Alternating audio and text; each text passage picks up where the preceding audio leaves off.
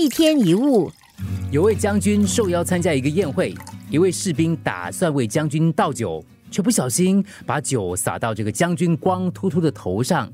士兵一时间不知所措，情况非常的尴尬。这个时候，将军幽默的说：“嘿，你以为用这种方法，我的头发就会长出来吗？”一下子就把这个紧张的气氛给化解了。有一对夫妻吵架，太太想起过去承受的种种委屈，不由得哭了起来。我真是一朵鲜花插在牛粪上啊！这先生刚好从外头进来，听到马上就自我解嘲说：“太太，牛粪来了。”就这样，太太破涕为笑，化解了一场纷争。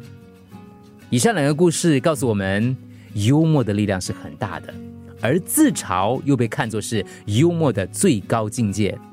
由此可知。能够自嘲，必定是智者中的智者，高手中的高手。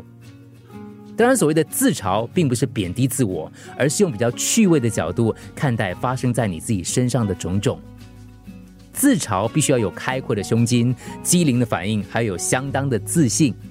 能够自我嘲解的人，就有比较高的自我价值，能够肯定自我，所以才玩得起、开得起玩笑。有位智者说。